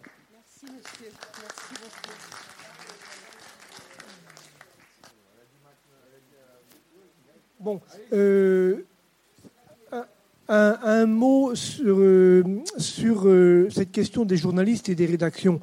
Un exemple très local de l'Agnon, tout début décembre, l'Association des maires ruraux de France a lancé les cahiers de doléances dans les mairies. Bon. Il a fallu, et donc, comme toute association qui, fonctionne comme ça, ils ont commencé par une conférence de presse auquel il y a eu des journalistes. Bon. Euh, dans les médias ici, dans les, éditions euh, de l'Agnon de, nos quotidiens habituels, euh, il n'y a pas eu de trace de cette conférence de presse. Alors, en fouillant le journal, chaque petite commune qui avait mis en place le, cahier de doléances, il y avait un petit article de trois lignes perdu dans les pages locales au milieu des autres informations très brèves. Euh, mais il a fallu attendre fin décembre pour qu'il soit fait allusion à l'ensemble de l'opération des maires ruraux de France, avec photo de leur président et explication de ce qu'ils avaient lancé. Bon. Euh, et je dois dire que, à titre personnel, quand j'ai été voir les rédactions locales de ces deux quotidiens euh, à Lannion, j'ai pas été toujours très bien reçu. Les rédactions, voilà. Donc, j'ai pas eu de difficultés sur les ronds-points ou d'une façon générale euh, avec les journalistes sur le terrain. Par contre, déjà au plan local à Lannion, les rédactions, c'était déjà plus tout à fait ça. Voilà, c'est un témoignage.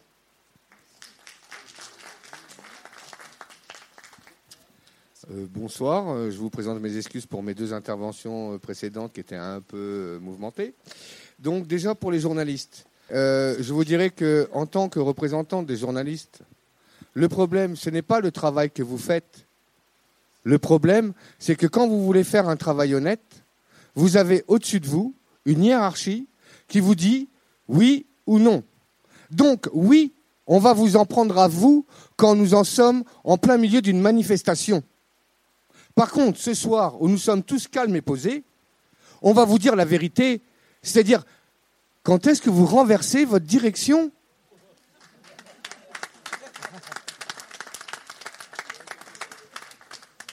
Deuxième sujet, les gilets jaunes, c'est quoi? Pour résumer, en quelques mots Alors ça, c'est un mot, c'est une phrase, et elle va être coupée au montage, il n'y a pas de souci. Mais les gilets jaunes, c'est contre la République. Pourquoi? Parce que les gilets jaunes, ils sont tous venus avec leur drapeau de région qu'on appelait autrefois province, et les gens sont venus pour dire qu'ils voulaient avoir une réelle euh, une réelle euh, comment dire, activité sur leur vie de tous les jours. C'est-à-dire le retour aux provinces. Ras-le-bol de la centralisation. Alors excusez-moi de parler avec un terme aussi fort et une voix aussi haute, mais euh, c'est pas le problème que j'ai bu ou pas, c'est le problème que j'ai toujours été comme ça. Donc ça change rien. Là j'ai deux amis qui peuvent vous le prouver. Hein On est en gapette. Donc, ça serait pour faire à tout le monde. Ce que je veux vous dire, je vous en veux pas à vous, mademoiselle. Je vous en veux pas, je vous en veux pas à vous. Moi, j'en veux à nous tous, à nous tous qui arrêtons pas de subir une hiérarchie qui nous déteste, quels que soient nos métiers, quelles que soient nos passions et quels que soient nos salaires. Ces gens-là nous détestent. Ils ne nous aiment pas. C'est point. Vous voulez que je vous donne toute une mirade d'exemples qui datent des années de 1973 Non, pardon, je suis né en 1974. Donc, pour avoir le droit de parler, je vais parler qu'à partir de 1974. Vous voulez que je vous en donne toute une myriade de dates De 1974 à 2019 Où la France, la République, puisque les gens ne savent même pas faire la différence, la France, c'est nous tous. Et encore, euh, je vous rappelle que je suis breton indépendantiste, donc euh, vous ferez un... Hein mais, mais, mais sur ce coup-là, je vais parler de la France, avec des vraies racines. C'est-à-dire qu'en France, on est enraciné dans nos provinces. Nos provinces, c'est ce qu'il y a de plus sacré, parce que c'est la culture et la tradition et la transmission. Après, tous les, citoyens du monde, vous avez le droit de parler. Mais excusez-moi, vous n'avez aucune racine. Non, je parle, mais je ne l'ai même pas lu. Qu'est-ce que tu me parles de lui? Je ne l'ai même pas lu. Moi, je, suis breton, hein, indépendantiste. Tu le royaume de France, c'est leur vie. Nous, on doit retrouver notre royaume et notre indépendance. Par contre, la République, elle a colonisé aussi bien la France et ses provinces que la Bretagne. Maintenant, ça, c'est un autre sujet. Là, on parle des Gilets jaunes. Les Gilets jaunes, qu'est-ce qu'ils veulent? Ce sont des citoyens de cette République qui veulent avoir un mot à dire dans leur vie de tous les jours. Et ce n'est pas parce que vous nous donnez trois ans de mairie et cinq ans de présidentielle qu'on a droit à notre mot à dire. Dès que vous êtes élu, vous faites ce que vous voulez. Vous êtes des dictateurs. Vous êtes ce que vous voulez, vous êtes des censeurs, des dictateurs, de n'importe quel mot que vous voulez dire, n'importe quel truc. Vous nous imposez vos lois et votre mentalité, alors que nous, on veut simplement vivre tranquillement, c'est-à-dire avec amour, paix, pardon et joie. On ne demande pas autre chose. Mais vous nous prenez pour des esclaves. Et là, je m'arrête, parce qu'il semblerait que ça, ça gêne beaucoup de gens, hein, les citoyens du monde. Ouais, Oui, je- j'entends tout le monde, moi. hein. J'aime tout le monde. Hein. Oui, bah écoutez, je vais essayer. Ah non, il y a quelqu'un peut-être qui veut parler là, non? Non, c'est bon. D'accord. Non, non, je crois qu'il y a quelqu'un là-bas. Bah. Ah, c'est moi qui ai le micro, d'accord. Oui, en fait, bon, en fait, cette réunion ce soir, elle est, je pense qu'elle est, elle a pour but de réunir tout le monde. Voilà, sans, sans, et donc euh, euh, pour moi, il est important de, de dénoncer en fait peut-être le, euh, l'entité qui nous empêche réellement de vivre décemment. Cette entité, c'est finalement la finance mondiale. Cette finance nous tient et nous euh, comment Nous domestique. Voilà. Et euh, voilà ce que je voulais dire. C'est que cette finance-là nous tient et nous empêche de vivre tel qu'on devrait vivre et tel qu'on voudrait vivre. On est totalement asservi par elle. Donc voilà ce que je voulais dire. Et d'autant plus, je voudrais aussi dire autre chose, c'est que euh, pour, pour, définir en fait ce qu'est le gilet jaune au niveau des syndicats et au niveau des partis politiques, nous sommes à partisans et à syndicaux. C'est-à-dire qu'on peut avoir, et les uns et les autres, euh, nos, nos sensibilités politiques, nos sensibilités syndicales, mais on n'en parle jamais entre nous. Voilà.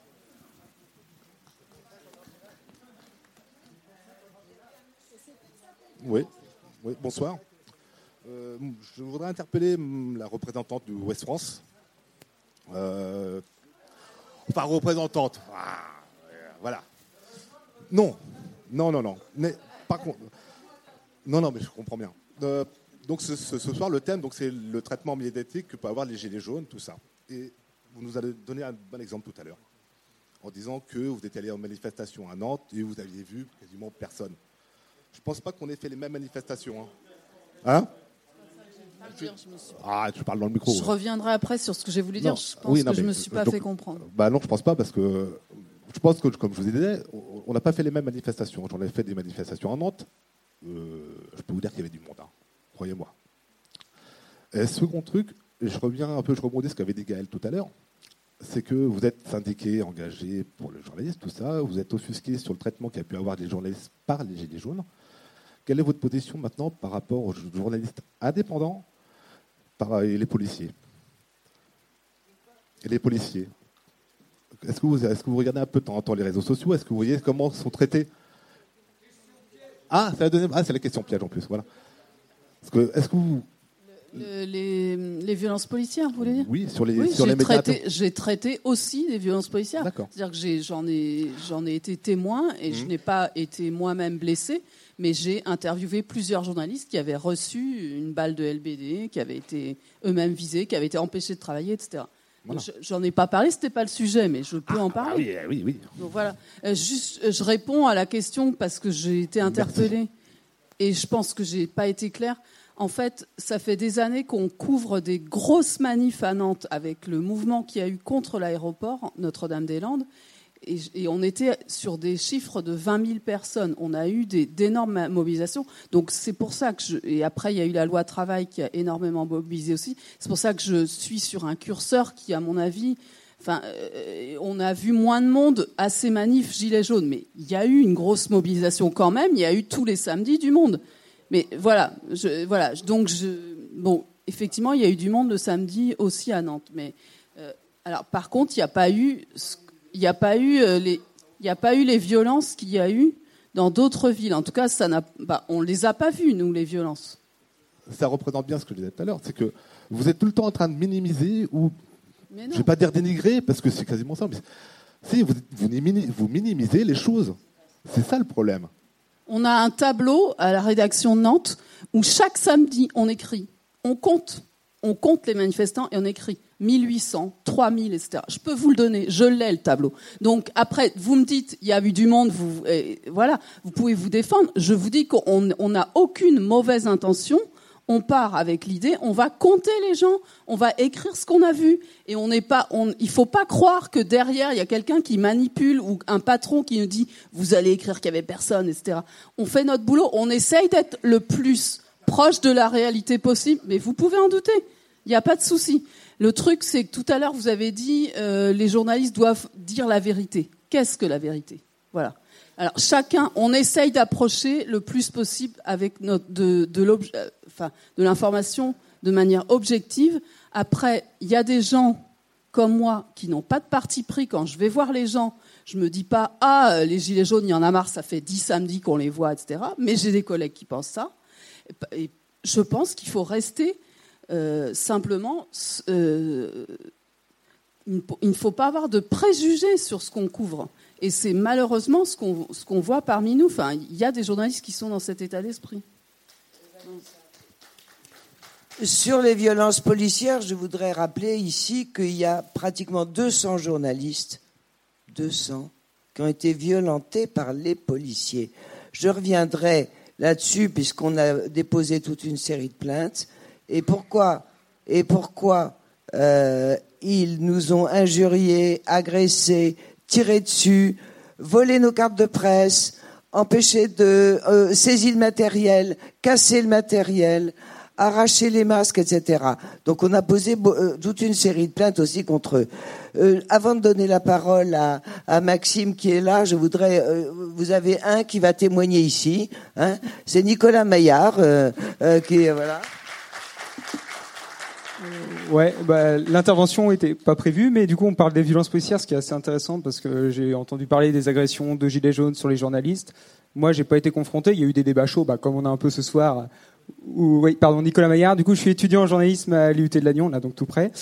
Euh, puis entre stage et euh, et puis cours, j'essaye de couvrir un peu les manifestations, les mouvements sociaux, pas forcément que les gilets jaunes, les manifestations de sans-papiers, enfin toutes les causes où je peux être là, j'essaye d'être là. Et c'est vrai que euh, sur tout ce qui est violence policière, c'est dans mon cas personnel. Hein. Après, euh, c'est pas pour euh, non plus comment dire nuire aux collègues qui se sont fait agresser par des manifestants, mais c'est une violence qui était bah, est, qui est présente. Là, on l'a et il faut pas se tromper. Je pense d'ennemis là-dessus si je peux parler d'ennemis, si vous me permettez le terme, sur le SNJ qui était très présent, moi, dans mon cas. Euh, pour euh, tout vous expliquer, je me suis assuré un coup de matraque sur mon téléphone pendant que je filmais l'acte 26, donc je crois que c'est le 11 mai, les puristes, pour me dire, je sais pas s'il y a des bonnes mémoires dans la salle. Mais euh, donc c'était un capitaine de la CDI, la compagnie départementale d'intervention du 69, Lyon, qui m'a agressé, parce qu'il n'y a pas d'autre mot, menacé de me mettre en garde à vue si je déguerpissais pas, etc. Donc là, euh, j'ai été convoqué à l'IGPN, euh, j'y crois. La petite blague. Mais il faut savoir que derrière, il y a aussi une organisation syndicale, et c'est, pour être tout à fait honnête, je suis syndiqué SNJ bah, depuis cet incident-là mais qui aide les journalistes, qui essaye euh, d'aider derrière les indépendants, et c'est pas forcément les grosses, enfin, les gros euh, comment dire, éditorialistes, euh, etc. Enfin, le SNJ représente très peu ces personnes-là, voire pas du tout. Tu confirmes, Dominique euh, donc, bah, pour être tout à fait transparent, j'ai été convoqué deux fois. Une fois pour déposer la plainte, donc en, tant que témoin, témoin libre, parce que faut savoir qu'à l'IGPN, le terme de victime n'existe pas. Je suis témoin libre de ma propre agression. Bon, bah, ça c'est c'est quelque chose déjà. Deuxième petit fait rigolo, mais ça je pense que vous l'ignorez pas si parce que je pense qu'il y a des personnes très renseignées, c'est que à, Lyon et je crois que d'ailleurs ailleurs c'est le cas aussi, les locaux de l'IGPN sont dans le commissariat. Donc euh, très bien accueillis par les policiers qui ont dit l'IGPN, je connais pas. Hein, vous êtes sûr qu'ils sont dans nos locaux? Donc euh, bon, euh, je vous c'est ça. Là, je suis. Bah, j'ai été convoqué le 17 octobre, du coup, pour confrontation avec le major de police, qui là-dessus, pour. je suis désolé, mon discours est complètement décousu. Mais euh, là-dessus, les policiers sont très forts parce qu'on n'est pas journaliste, parce que nous n'avons pas la carte de presse, euh, parce que nous n'avons pas les mêmes, euh, enfin, pas assez de revenus. Étant, étant étudiant, j'arrive pas forcément à vendre partout, tout le temps mes images. Donc, la personne a sorti que je n'étais pas journaliste, que j'étais, je cite, journaliste de rue, et que je m'étais présenté comme tel, que j'avais agressé des gendarmes, qu'il m'a accusé d'outrage et rébellion devant la personne de l'IGPN. Donc euh, ça s'est très bien passé. J'ai eu un avocat, enfin parce que j'avais un avocat payé, enfin arrangé avec ma rédaction. Donc ça c'est une grande chance parce que c'était dans le cadre d'un stage. Tous les journalistes indépendants n'ont pas une rédaction aussi sympathique que 89 Lyon pour les aider et n'ont pas forcément non plus la possibilité d'avoir le SNJ derrière pour les aider. Et là-dessus, bah, je voulais remercier aussi le SNJ euh, et puis vous.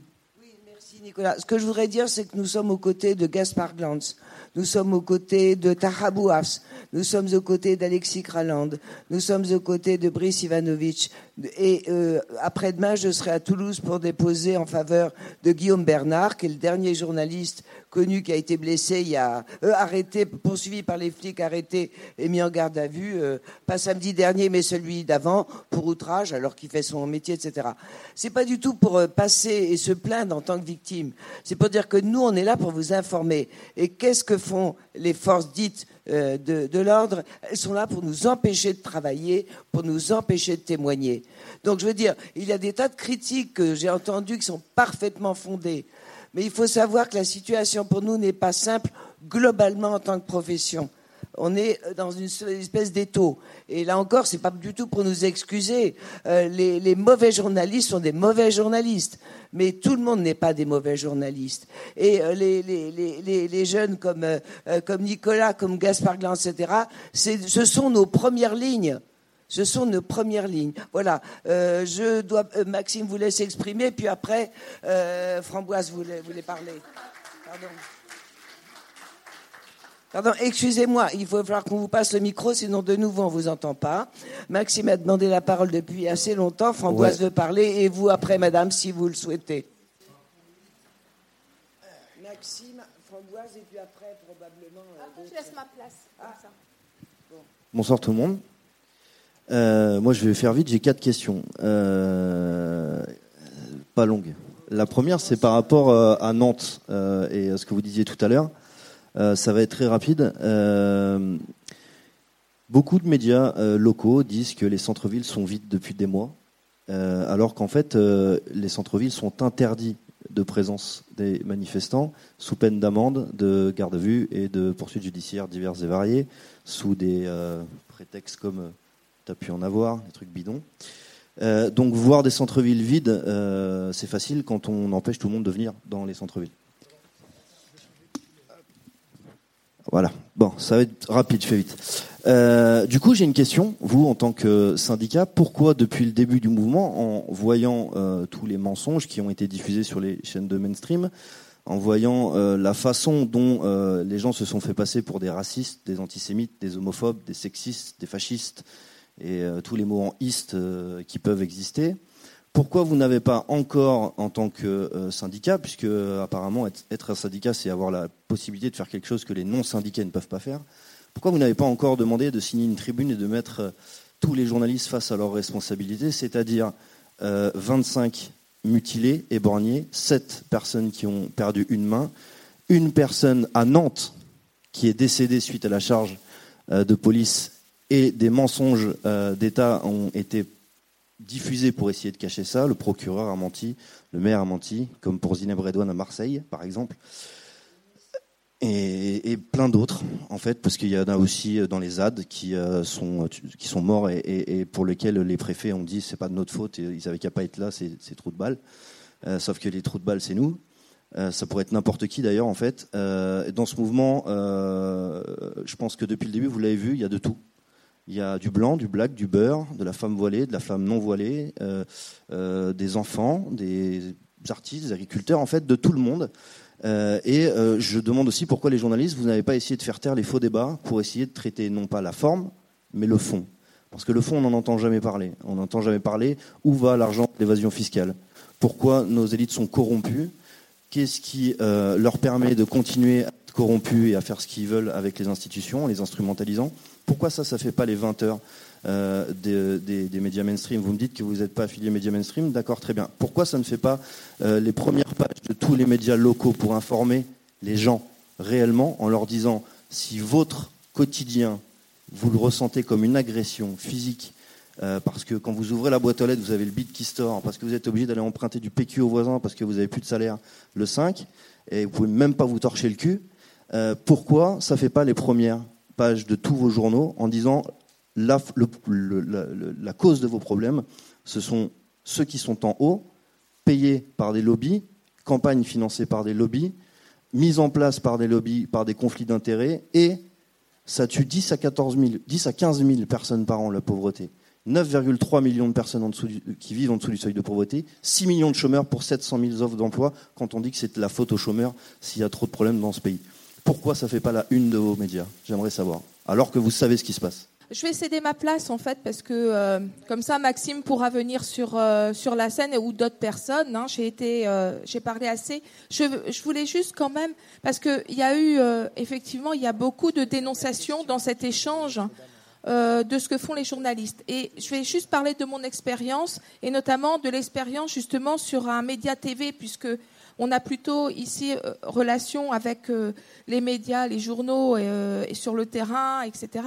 Mais en fait, alors, comme dans n'importe quel métier, je crois, dans mon métier, par exemple, je suis formatrice d'adultes, j'accompagne les, demandeurs d'emploi dans le projet professionnel. Vous voyez, donc je rencontre beaucoup de personnes, mais j'ai aussi beaucoup de collègues. Et je crois que dans tous les métiers, il y a des personnes qui, euh, bah, qui suivent un peu le, je veux dire, les valeurs que porte leur métier, et puis d'autres peut-être un peu moins. Et je crois que chez les journalistes, c'est pareil. Et là où j'ai été agréablement surprise en fait sur les plateaux de CNews, c'est que je vais vous dire ce, que dont je me suis rendu compte. En tout cas, c'est ma vision d'usagère, d'usagère en quelque sorte. Je me suis rendu compte qu'il y avait deux classes de journalistes qui intervenaient. Donc vous savez qu'il euh, y a différents plateaux, ça tourne en boucle, etc. Et en fait, de mon, point de vue, de mon regard, de ce que j'ai pu observer, c'est que la plupart des journalistes, même qui sont sur le plateau, qui animent les débats, c'est des personnes qui interviennent pendant des heures d'affilée, sans pause. C'est-à-dire que quand, pendant qu'il y a la pub, eux, ils sont en train de mettre en place et, euh, la, façon dont ils vont animer la suite du débat. Ça demande énormément d'attention. Je suis formatrice, en fait, c'est un, un petit peu le même niveau d'attention, si vous voulez. Et en plus, ils doivent courir après l'information puisque c'est le propre de leur chaîne. J'ai vu des personnes, des journalistes qui intervenaient avec le maquillage, ça je vois pas trop, mais euh, en fait, j'ai vu une femme notamment, j'étais sur son plateau, elle était mais malade, elle avait une conjonctivite de dingue et, euh, elle devait tenir l'antenne. Je dis ça aussi parce que euh, les postures des journalistes qui animaient les débats étaient très différentes selon les personnes. C'est pas parce qu'on était sur CNews.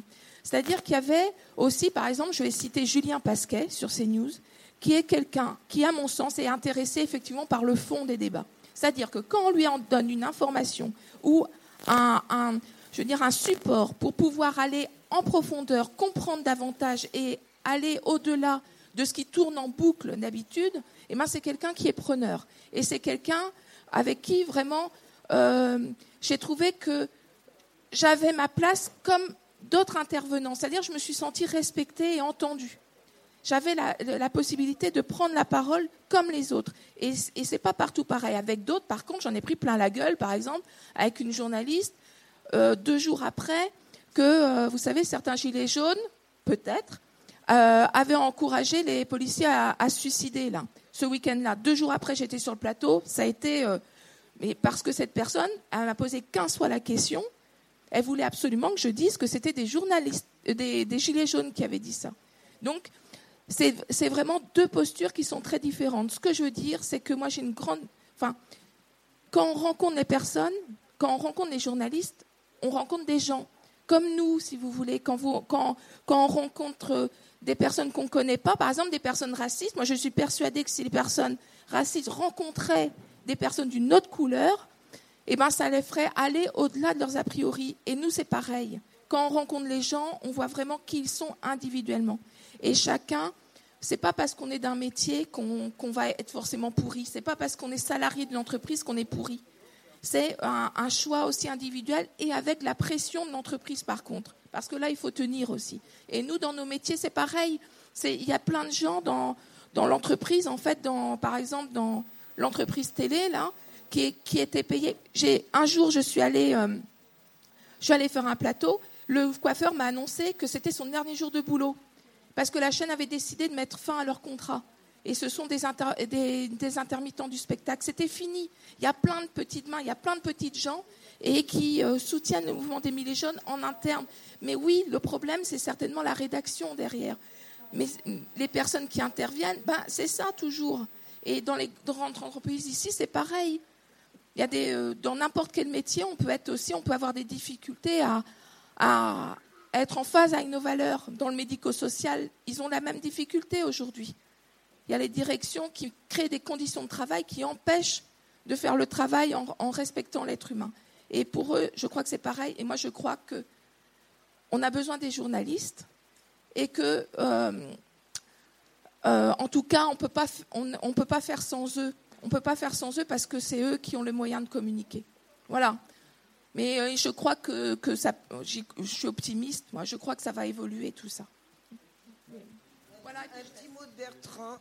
pardon, on ne vous a pas oublié du tout. Un tout petit mot de Bertrand, ça fait un petit moment qu'il euh, désire intervenir. il y a encore deux, deux questions, je crois, un monsieur et, et- et une dame devant.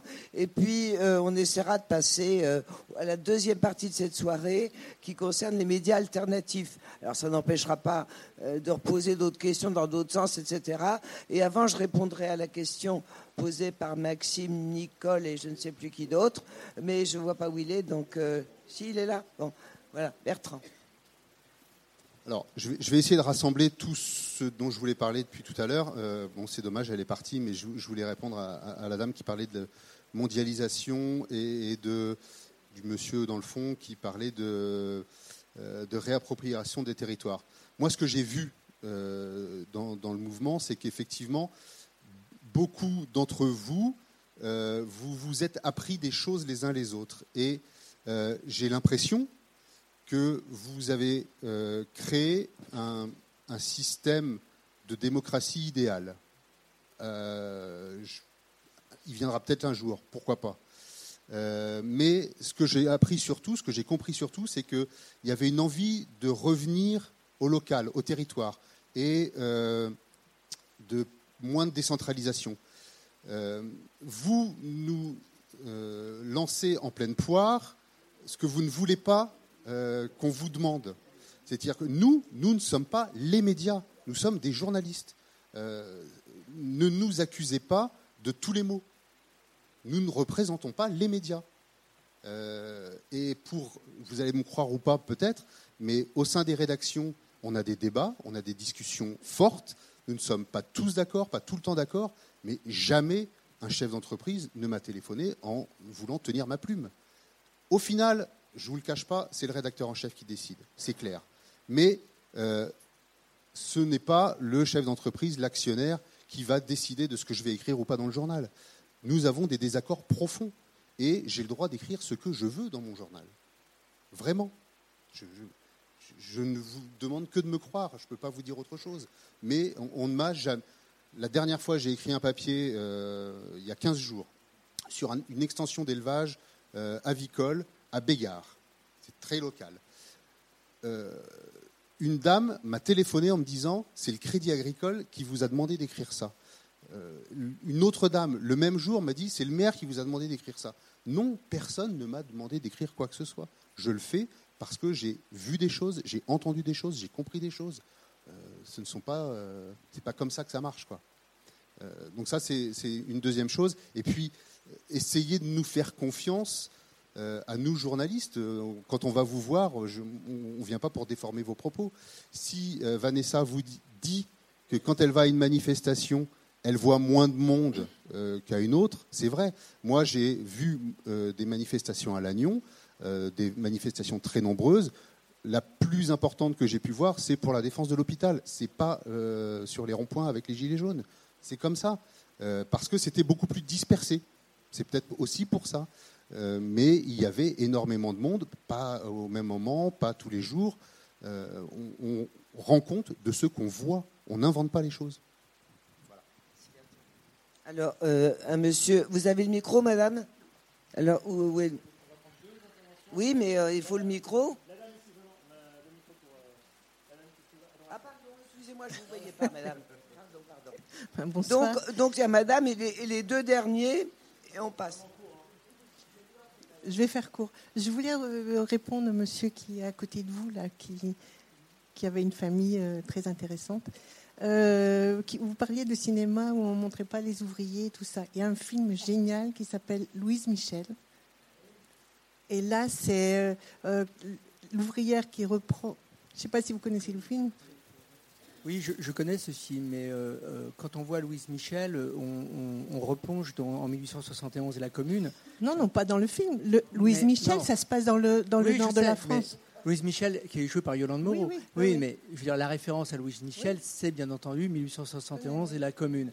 Donc, euh, euh, il est clair que déjà, il- la référence à la Commune de Paris, à la connaissance de la Commune de Paris, elle est très très peu connue. La véritable histoire de la Commune Oui. de Paris, le fait que les gardes nationaux se soient retournés, je veux dire, et, et retourné leurs fusils, je veux dire, contre les, les Versaillais et contre le gouvernement de tiers, c'est paradoxalement très très peu connu. Enfin, c'est une histoire. enfin, tout à l'heure, quelqu'un disait, et à juste titre, l'histoire est écrite par les vainqueurs. C'est tout à fait vrai. Je veux dire, Oui, mais la- c'est à nous d'aller la chercher, l'information sur l'histoire. Je suis d'accord. Et, et, je trouve que dans, dans l'histoire, c'est. Excusez-moi, je vous en prie, poursuivez, mais un non, mais petit peu rapidement. C'est en, en, fin de compte, euh, bon, c'est de l'humour en plus dans ce film, et, c'est le patron qui meurt. Bon, ça va vraiment à l'extrême hein, de tout ça, et ils reprennent le pouvoir de l'usine.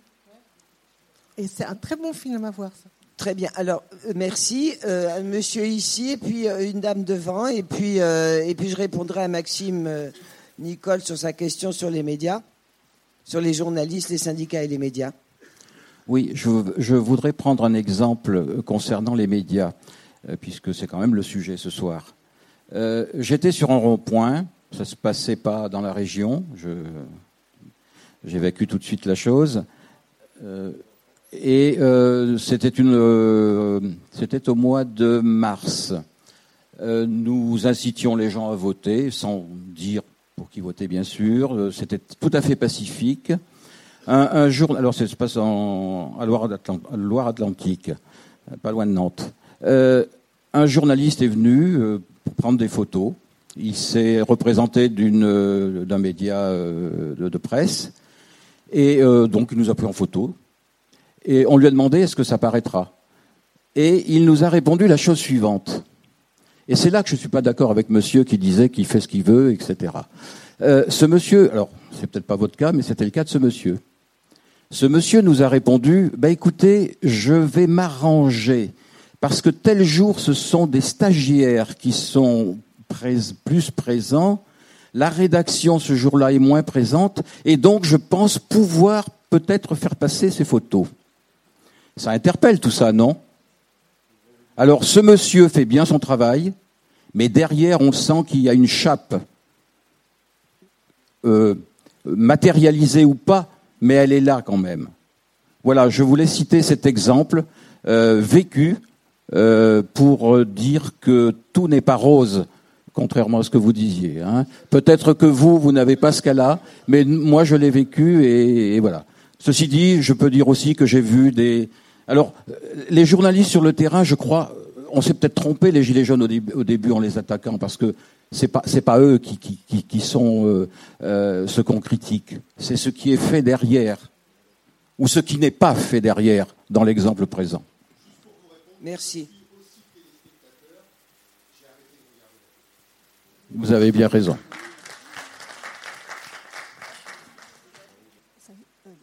Oui, moi je voulais juste euh, témoigner un petit peu. En fait, euh, euh, je suis journaliste, euh, je suis syndicaliste. Et bon, mais je suis, à, je suis à la retraite depuis pas très longtemps. Quand le mouvement des Gilets jaunes a éclaté, bon, j'étais déjà à la retraite et puis bon, j'ai observé.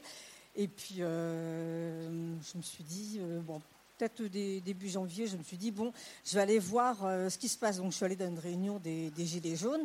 Et je vous avoue, j'y suis allée. Bon, euh, tout le monde savait que j'étais journaliste. Euh, C'était à Plozévet, si vous situez, dans le sud Finistère. Et je me suis dit, bon, on me connaît. Bon, tant pis, je me suis présentée Noël retraité de l'Octudie. C'est vous dire à quel point j'étais euh, à l'aise. Bon, et puis, bon, j'ai rencontré en fait des gens qui m'ont surpris par la dignité, l'intelligence de leurs propos euh, des gens qui s'écoutaient, qui, qui se coupaient pas la parole, qui se la passaient, etc. J'étais assez scotché. Et euh, bon, ben, en fait, j'ai continué à, à, les rencontrer et je les rencontre toujours. Voilà, c'était juste un, un, petit témoignage pour dire que quand on est journaliste et syndicaliste, on se dit, oh, purée, euh, là, peut-être c'est pas là qu'on doit y aller. Et en fait, euh, si. Merci, merci du témoignage. Alors, pour répondre pourquoi les syndicats... Ah, pardon, madame. Alors moi, je reviens par rapport aux journalistes locaux. Nous sommes allés, euh, nous avons demandé euh, à faire paraître un article. On nous a dit euh, bon, on va voir. On a demandé est ce que les journalistes viennent sur place. Donc c'était jeudi de la semaine dernière à 20h30. On les attend toujours. On devait les revoir samedi matin. On les attend toujours. Donc le télégramme de l'Agnon, sans le citer, il nous a vraiment euh, mal reçus et ils en ont rien à foutre. Et ben Ouest France, on les attend toujours. Donc quand on nous dit ben euh, vous couvrez euh, nos, nos demandes d'être sur le terrain, bah, il faut venir. Il ne faut pas rester derrière un bureau. Euh, L'appel est lancé et certainement entendu parce que, à ma connaissance, il y a au moins un journaliste du Télégramme dans la salle. Donc, euh, Bah, qu'il soit Ah, plus aimable à l'accueil, hein, parce qu'il y avait plein de monde, euh, mais tout le monde s'est barré derrière tout leur bureau. Et Gilets jaunes ici, ben, on, on- on- ben, on se barre. hein. ils, sont, ils sont tellement méchants que euh, on se barre. et l'Ouest France, ben, eux, ils viennent pas. Voilà. Alors, Euh, euh, Trégor, euh, ben, c'est, on n'a vu personne.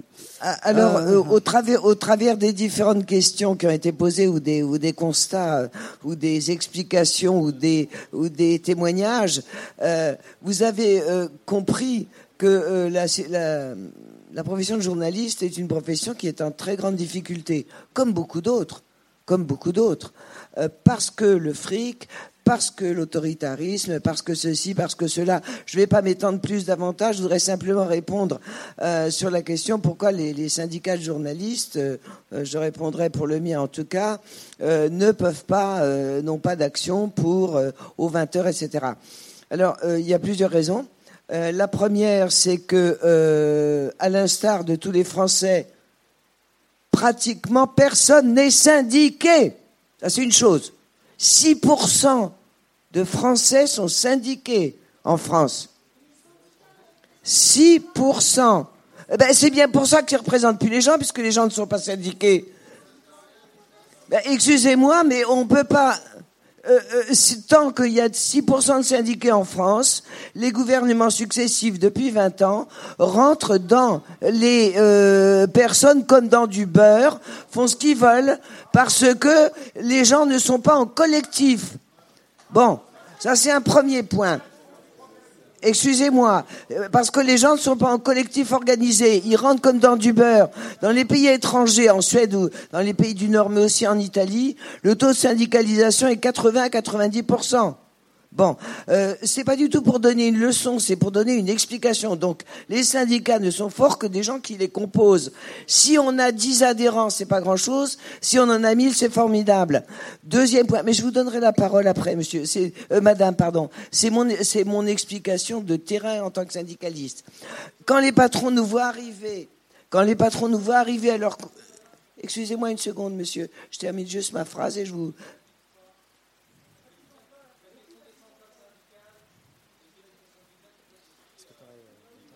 Oui, mais si vous voulez, on en parlera plus longuement. Je termine juste ma réponse.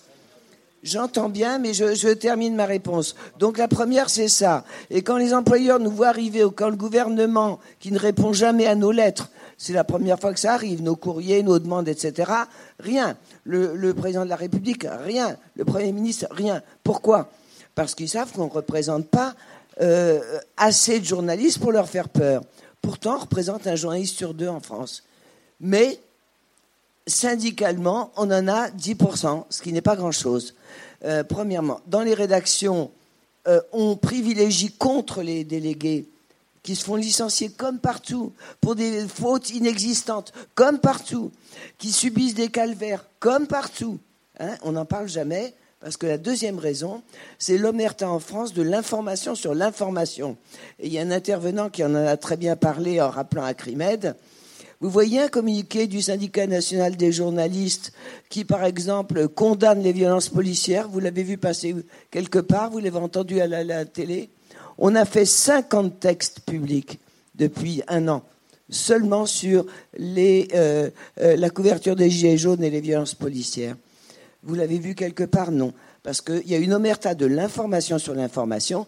Alors l'information syndicale, je ne vous dis pas. Alors quand on est un syndicat de journalistes, eh ben, on a tous les péchés sur nous. Euh, c'est une difficulté qu'on ne peut vaincre que d'une seule façon, c'est d'avoir avec nous les lecteurs, les auditeurs, téléspectateurs. Et euh, moi aussi, à mon tour, je, je viens lancer un appel. On n'est rien sans vous. On travaille pour vous et pour nous. Si on n'arrive pas à travailler, et c'est les burn-out, les, suicides et tout, nous aussi on connaît, vous savez. Nous aussi on connaît. Mais nous sommes notre propre syndicat. Sauf que, sauf, bah, il est créé depuis 100 ans. On est le premier en France. On a fait la charte des devoirs et des droits des journalistes.